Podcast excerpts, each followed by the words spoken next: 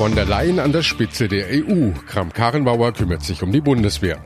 Impfpflicht in Deutschland. 2020 geht's den Masern an den Kragen. Und neues Artenschutzgesetz. Besserer Schutz für Bayerns Insekten. Besser informiert aus Bayern und der Welt. Antenne Bayern. The Break. Willkommen zum Nachrichtenpodcast von Antenne Bayern. The Break ist die Auszeit für mehr Hintergründe, mehr Aussagen und Wahrheiten zu den wichtigsten Themen des Tages. Es ist Mittwoch, der 17. Juli 2019. Redaktionsschluss für diese Folge war 16 Uhr. Ich bin Antenne Bayern Chefredakteur Ralf Zinno. Sie hat es geschafft. Ursula von der Leyen wird die neue EU-Kommissionspräsidentin. Die CDU-Politikerin errang im Europaparlament 383 Stimmen und damit knapp die nötige absolute Mehrheit der Abgeordneten. Große Aufgaben stehen ihr nun bevor. Ich möchte Europa vereinen und voranbringen. Und wenn wir in Europa erfolgreich sein wollen, müssen wir zusammenstehen. Natürlich werden wir immer Differenzen haben. Natürlich werden wir Probleme haben. Aber wir müssen uns auf die großen Themen konzentrieren, auf die großen Fragen. Das ist meine Aufgabe. Am 1. November wird sie offiziell die Nachfolge des Luxemburgers Jean-Claude Juncker antreten. Unsere Antenne Bayern-Korrespondentin Sarah Geserde berichtet für uns aus Brüssel. Sarah, das war ja wirklich sehr knapp. Wie groß war denn die Erleichterung? Die Erleichterung war sehr groß. Man hat direkt gesehen, wie die ganze Anspannung von von der Leyen abgefallen ist. Sie ist freudestrahlend durch den Plenarsaal geflitzt, um Glückwünsche von Kollegen entgegenzunehmen. Es gab Küsschen und Umarmungen, nachdem sie ja wirklich zwei Wochen lang mit aller Kraft auf diesen Moment hingearbeitet hat. Sie selbst spricht von den zwei intensivsten Wochen in ihrem politischen Leben. Was sind denn jetzt Ihre Aufgaben demnächst in Brüssel? Wie wichtig ist von der Leyen jetzt? Sehr wichtig. Man könnte sagen, sie hat sich den mächtigsten EU-Posten geschnappt. Als erste Frau und nach Jahrzehnten auch als erste Deutsche. Von der Leyen hat auf dem Posten im Grunde Einfluss auf den Alltag von jedem EU-Bürger, denn sie kann in den nächsten fünf Jahren die politischen Linien und Prioritäten der EU mitbestimmen. I want to move Europe forward within the next five years ich möchte Europa innerhalb der nächsten fünf Jahre zu einem klimafreundlichen Europa machen, zu einem Europa, das den Menschen dient, einem wirtschaftlich starken und digitalen Europa, das auf einer lebendigen Demokratie basiert, sagt von der Leyen. Klingt ja auch so, als ob sie gleich loslegen will, aber bis Ende Oktober ist ja noch Jean-Claude Juncker im Amt. Das Amt der Kommissionspräsidentin übernimmt sie am 1. November erst, aber bis dahin muss sie schon ihr Arbeitsprogramm erstellen, ihre Kommissare auswählen und so weiter. Ein Büro hat sie hier in Brüssel schon, alles andere muss jetzt noch kommen. Hm, Büro hat sie also schon. Wie schaut's denn aus mit einer Wohnung? Wo wird sie denn in Brüssel leben? Also hat sie eine Amtswohnung oder sowas? Nee, eine Amtswohnung oder sowas gibt's nicht. Sie kann das eigentlich selbst entscheiden, wie sie hier wohnen will. Der jetzige EU-Kommissionschef Juncker wohnt zum Beispiel im Hotel. Von der Leyen hat sich noch nicht dazu geäußert, wie sie das machen will, nur so viel. It's coming home. Also für sie sei das wie nach Hause kommen. Brüssel ist nämlich von der Leyens Geburtsstadt und sie hatte ja auch jahrelang als Kind gelebt, weil ihr Vater als Diplomat hier gearbeitet hat. Sie freut sich also drauf und die meisten freuen sich auch, dass endlich eine Entscheidung getroffen worden ist. So ordnet die Wahl auch Professor Tanja Börzel ein. Sie ist Politikwissenschaftlerin an der Freien Universität Berlin. Naja, die gute Nachricht ist, äh, dass das Hin und Her der letzten Wochen nun ein Ende gefunden hat und äh, die Europäische Union jetzt handlungsfähig ist. Da hängt ja jetzt nicht nur die Kommissionspräsidentschaft dran, sondern auch andere Spitzenpositionen wurden besetzt. Und äh, in diesen Zeiten ist es, glaube ich, auch wichtig, dass Europa Handlungsfähigkeit beweist. Und insofern ist es ein gutes Signal. Ein gutes Signal, aber auch ein knappes Signal. Es stimmt, die Mehrheit war knapp, aber äh, Frau von der Leyen kann sich zumindest auf ein pro-Europä auf proeuropäische Mehrheit stützen. Das war ja wichtig. Also sowohl die Linken als auch die rechten Europaskeptiker haben gegen sie gestimmt. Und ähm, Insofern war es auch knapp. Die sind, haben ja auch an, an Stimmen massiv gewonnen, die europaskeptischen äh, Kräfte. Und von daher war das auch nicht anders zu erwarten, dass es ein relativ knappes Ergebnis wird. Aber es ist ihr gelungen, durch in den letzten Tagen viele, die am Anfang gewisse Zweifel hatten, zu überzeugen. Und daran wird von der Leyen weiter arbeiten, denn als neue Kommissionspräsidentin will sie natürlich auch neue Akzente setzen. Frau von der Leyen, anders als Herr Juncker, hat sich dadurch, dass sie sich ihre Mehrheit tatsächlich im Europäischen Parlament erarbeiten musste, durch sehr viele, ähm, ähm, so eine Art Agenda auf den Tisch gelegt, äh, auch schriftlich. Sie hat sich ja in verschiedenen Briefen an verschiedene Fraktionen geäußert, wo sie ihre Schwerpunkte setzen will. Also eine Art Programm vorgelegt, das sehr viel weitreichender ist als das, was Herr Juncker damals vorgelegt hat. Insofern wird man schauen, ob, ob sie den Anspruch auch einlösen kann. Ursula von der Leyen freut sich auf jeden Fall auf ihre neue Aufgabe und hat sich schon heute von der Bundeswehr verabschiedet. Ihre Nachfolgerin als Bundesverteidigungsministerin wird die CDU-Vorsitzende Annegret Kramp-Karrenbauer. Für die meisten eine echte Überraschung. Überraschend, aber verheißungsvoll. Eine kompetente Frau, die sich schnell einarbeiten kann, doch, finde ich gut. Da schließe ich mich an, überraschend, aber sie ist nicht meine Favoritin. Aber es gibt ja Staatssekretäre, die wahrscheinlich Jahre, Jahre oder Jahrzehnte lang damit schon befasst sind. Und ich weiß nicht, ob jetzt da ein Neuling der sich da erst einarbeiten muss, so ideal ist. Bislang ist sie nie in verteidigungspolitischer Sicht in die Öffentlichkeit getreten. Von daher ist es ein ganz schwieriger Schachzug, würde ich sagen. Im Schloss Bellevue erhielt AKK ihre Ernennungsurkunde als Verteidigungsministerin, bevor sie danach vor dem Berliner Bändlerblock von der Bundeswehr mit militärischen Ehren empfangen wurde.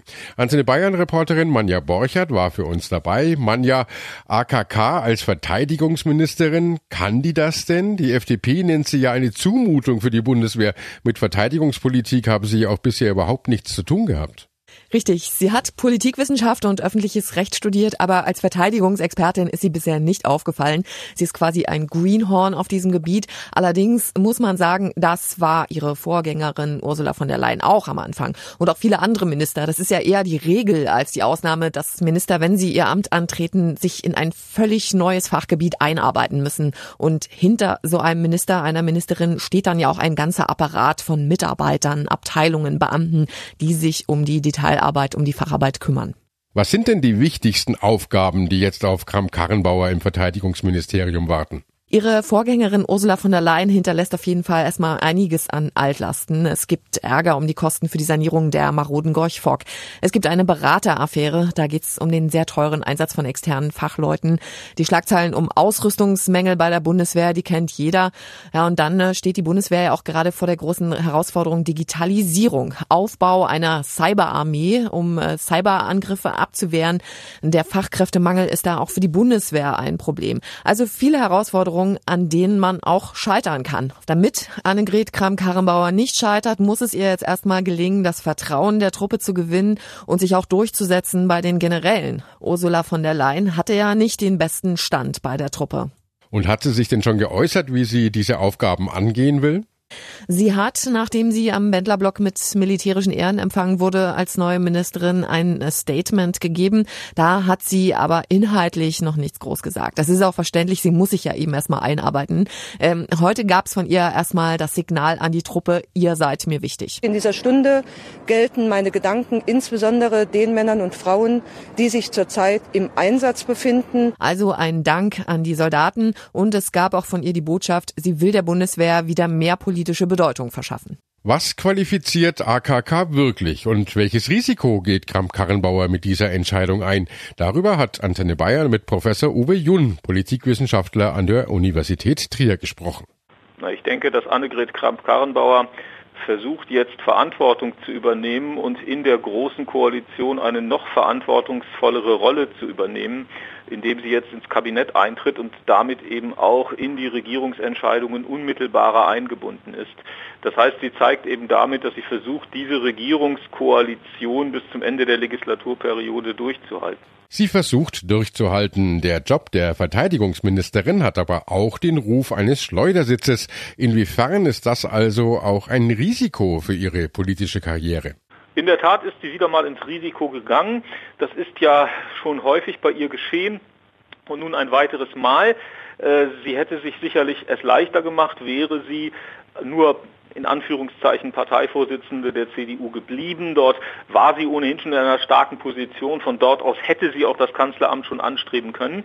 Das Verteidigungsministerium gilt als eine der anspruchsvollsten und schwierigsten Aufgaben im Bundeskabinett. Und es ist ja auch dort viel zu tun im Moment. Also sie hat sich da sicherlich das Leben nicht einfacher gemacht. Deutschland hat das Gesetz für eine Masernimpfpflicht auf den Weg gebracht. Vor allem Kita- und Schulkinder müssen ab 2020 zwingend geimpft sein. Impfpflicht besteht auch für Erzieherinnen und Erzieher in Kitas, für Lehrer, Tagesmütter und für Beschäftigte in medizinischen und auch sonstigen sogenannten Gemeinschaftseinrichtungen. Dazu zählen zum Beispiel Ferienlager, aber auch Asyl- und Flüchtlingsunterkünfte. Alle müssen sich nun impfen lassen oder zukünftig nachweisen, dass sie immun sind. Antenne Bayern Reporterin Jennifer Wese, es wurde ja im Vorfeld viel darüber diskutiert und es gab viele Kritiker und jede Menge Impfgegner. Was droht denn nun eigentlich, wenn sich Eltern oder auch impfpflichtige Erwachsene nicht an das neue Gesetz halten? Ja, zum einen dürfen Kitas ungeimpfte Kinder künftig nicht mehr annehmen und das muss mit einem Impfausweis oder einem ärztlichen Attest nachgewiesen werden. Halten sich die Einrichtungen nicht daran und nehmen trotzdem ungeimpfte Kinder an, können gegen sie Bußgelder verhängt werden. Kitas, Schulen und auch andere Einrichtungen, in denen die Impfpflicht gilt, müssen Impfsäumige außerdem an das Gesundheitsamt melden.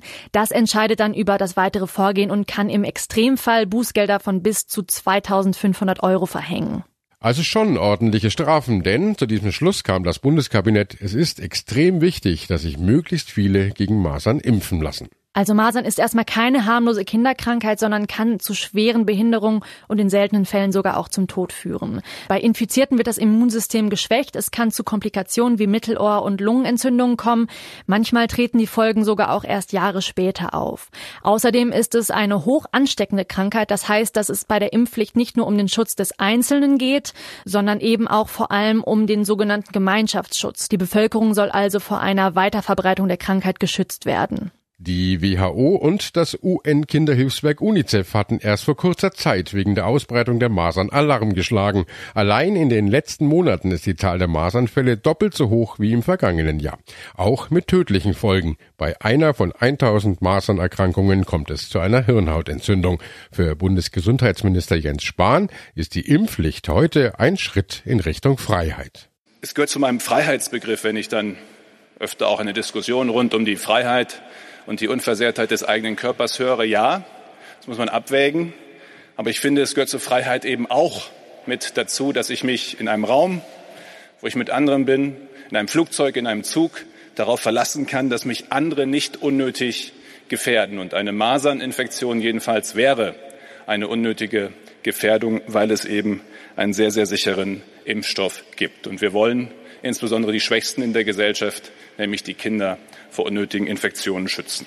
Denn Masern ist eine Kinderkrankheit, die eigentlich schon längst nicht mehr existieren müsste. In Frankreich gibt's die Impfpflicht ja schon lange und äh, wir haben mit Udo Hahn gesprochen. Er ist Kinderarzt. Er denkt, dass in Deutschland das Problem vor allem an der Impfmüdigkeit der Eltern liegt.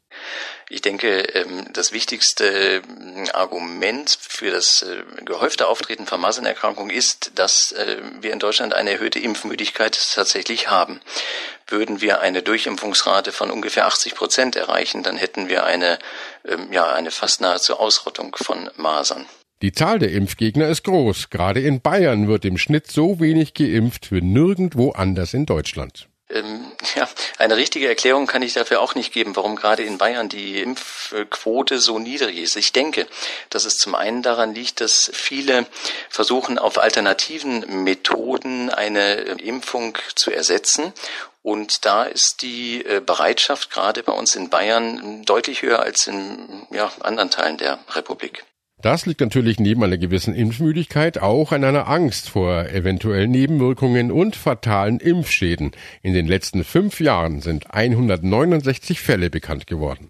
Diese 169 Fälle sind anerkannte Impfschäden über alle Impfungen hinweg. Dazu zählen auch Impfungen zum Beispiel auf Reisen, wie Gelbfieberimpfungen, wie zum Beispiel Impfung gegen japanische Enzephalitis und bezieht sich nicht nur auf die Masernimpfung. Es gibt immer die Möglichkeit, einen Impfschaden zu erleiden, wobei man dazu ganz deutlich sagen muss, der Schaden durch eine Infektion eines ähm, Virus ist deutlich höher von der Wahrscheinlichkeit, als den Schaden durch eine Impfung zu erleiden. Klingt plausibel, aber ist das auch überzeugend? Wir haben mal nachgefragt auf Bayerns Straßen. Impfpflicht, ja oder nein? Impfen finde ich sehr, sehr wichtig. Eigentlich müsste es vorgeschrieben werden. Also muss unbedingt geimpft werden, damit keine Krankheit ausbricht. Das Kind kommt ja dann zu Schaden, wenn die das nicht impfen lassen. Und das finde ich unverantwortlich von den Eltern. Also ich halte die Impfpflicht für absolut notwendig, weil Masern und die Krankheiten, die heute geimpft werden, die braucht in der heutigen Zeit kein Mensch mehr. Jetzt, ob man wirklich eine Pflicht braucht für eine Grippeimpfung, das sollte man eher jedem freistellen. Unsere Kinder sind alle geimpft. Wir stehen positiv dafür, weil wir glauben, dass es besser ist, davor was zu tun, als wenn es zu spät ist. Sechs Monate nach Start des erfolgreichen Volksbegehrens Rettet die Bienen hat der Bayerische Landtag heute ein neues Artenschutzgesetz beschlossen. Fast alle Abgeordneten haben zugestimmt, mit Ausnahme der AfD und einiger Freie Wähler. Bayern-Reporter Hans Oberberger, was bedeutet dieses neue Gesetz denn jetzt vor allem auch für uns Bürger? Also für den normalen Bürger wird sich dadurch nicht so wahnsinnig viel ändern. Die meisten Auflagen, die das Gesetz vorsieht, betreffen Landwirte. Da geht es etwa um das Walzen von Feldern, um Blühstreifen, die stehen gelassen werden müssen. Mittelfristig soll der Anteil der Ökolandwirtschaft erhöht werden. Es gibt allerdings auch ein paar Punkte, wo wir es direkt merken werden. So schreibt das Gesetz beispielsweise vor, dass öffentliche Gebäude nach 23 Uhr nicht mehr angestrahlt werden dürfen. Außerdem soll es nachts keine Leuchtwerbung mehr außerhalb von Ortschaften geben. Warum? Weil auch die sogenannte Lichtverschmutzung ein Grund für das Artensterben ist. Vor allem Insekten werden durch zu viel künstliche Beleuchtung irritiert. Voraussichtlich werden also etwa bei der Steinernen Brücke in Regensburg, die jetzt im Sommer bis 1 Uhr beleuchtet ist, künftig schon um 11 die Lichter ausgehen. Jetzt hat es also doch noch eine relativ breite Mehrheit für dieses Gesetz gegeben und das, nachdem am Anfang ja heftig über das Volksbegehren gestritten worden ist, hat man da jetzt tatsächlich alle Anliegen unter einen Hut gebracht? Nein, natürlich hätten sich die einen gerne noch mehr gewünscht. Die SPD etwa kritisiert, dass da zum Beispiel über eine entsprechende Kartierung von Biotopen die Regelung ausgehöhlt werde. Umgekehrt sind viele Bauern immer noch stinksauer und sehen sich im wahrsten Sinne des Wortes als Bauernopfer für den Artenschutz. Das hat man äh, bei einer Serie von Regionalkonferenzen gerade wieder gemerkt, mit denen Landwirtschaftsministerin Kaniber die letzten Wochen für dieses Gesetz geworben hat. Aber durch äh, das sehr geschickte Vorgehen mit einem runden Tisch, an dem alle Seiten vertreten waren, hat die Staatsregierung doch viel Dampf aus dem Kessel gelassen. Herausgekommen ist jetzt dieses Gesetz mit Zusatzgesetz, mit dem sogar die Grünen recht gut leben können, Fraktionschef Hartmann. Im Großen und Ganzen ist es ein guter Tag für unser Land. Die Menschen haben deutlich gezeigt, mit ihrer Weitsicht, dass sie für den Natur- und Artenschutz sich eine andere Politik wünschen, die wirklich an das Morgen denkt, für uns, für unsere Kinder und Enkelkinder. Jetzt ist es also beschlossen. Wie geht's denn weiter mit diesem neuen Artenschutzgesetz? Ja, am 1. August wird das Gesetz formell in Kraft treten und dann soll es in all seinen Verästelungen greifen. Sprich, die Auflagen für die Landwirte gelten dann gleichzeitig aber auch die beschlossenen Ausgleichszahlungen, die mit dem Zusatzgesetz geregelt werden. Die Umweltschutzbehörden werden sich an die Umsetzung der Biotopmaßnahmen machen und in den Kommunen muss irgendjemand dann die Zeitschaltuhren der Beleuchtungen umstellen. Einen kleinen juristischen Haken gibt's noch. Die AfD hat angekündigt, dass sie gegen das neue Gesetz klagen will. Sie hält das Ganze für verfassungs verfassungswidrig, weil mit dem Zusatzgesetz das eigentliche Gesetz aus dem Volksbegehren ausgehöhlt werde. Ministerpräsident Söder hat auf diese Ankündigung heute im Landtag ziemlich scharf reagiert. Eine Partei, die einem Herrn Höcke mehrheitlich folgt, hat keinerlei moralischen Anspruch, dem Rest des Landtags verfassungsmäßige Belehrungen erteilen zu wollen. Söder hat ja heute auch darauf hingewiesen, dass damit jetzt so eine Art neue Umweltpolitik eingeleitet werde. Kommt da nach diesem Artenschutzgesetz tatsächlich noch mehr oder waren das heute eher, naja, so eher blumige Worte? Nein, da ist tatsächlich noch einiges geplant. Söder und die CSU haben als Lehre aus dem letzten Jahr mitgenommen, dass es tatsächlich ein tiefes Bedürfnis bei den Wählern und auch eine echte Notwendigkeit für mehr Umweltschutz gibt. Deshalb sind äh, die zuständigen Ministerien im Moment tatsächlich fieberhaft dabei, an einem umfangreichen Umwelt- und Klimaschutzpaket zu arbeiten. Das soll etwa großflächig in Bayern aufgeforstet werden. 30 Millionen neue Bäume für Bayern hat Söder schon angekündigt. Die Klimaschutzziele in Bayern sollen verschärft werden. Klimaneutralität bis 2050 heißt jetzt das Ziel. Anfang September ist zunächst noch eine zweitägige CSU-Klausur zum Klimaschutz geplant, wo das alles nochmal besprochen werden soll. Mitte September soll das neue bayerische Klimagesetz dann präsentiert werden. Danke, Hans. Und das war The Break, der Nachrichtenpodcast von Antenne Bayern an diesem Mittwoch, den 17. Juli 2019. Ich bin Chefredakteur Ralf Zinno. Antenne Bayern. Besser informiert. Jeden Tag. Zu jeder vollen Stunde auf Antenne Bayern. The Break gibt's auch morgen wieder um 17 Uhr. Jetzt abonnieren.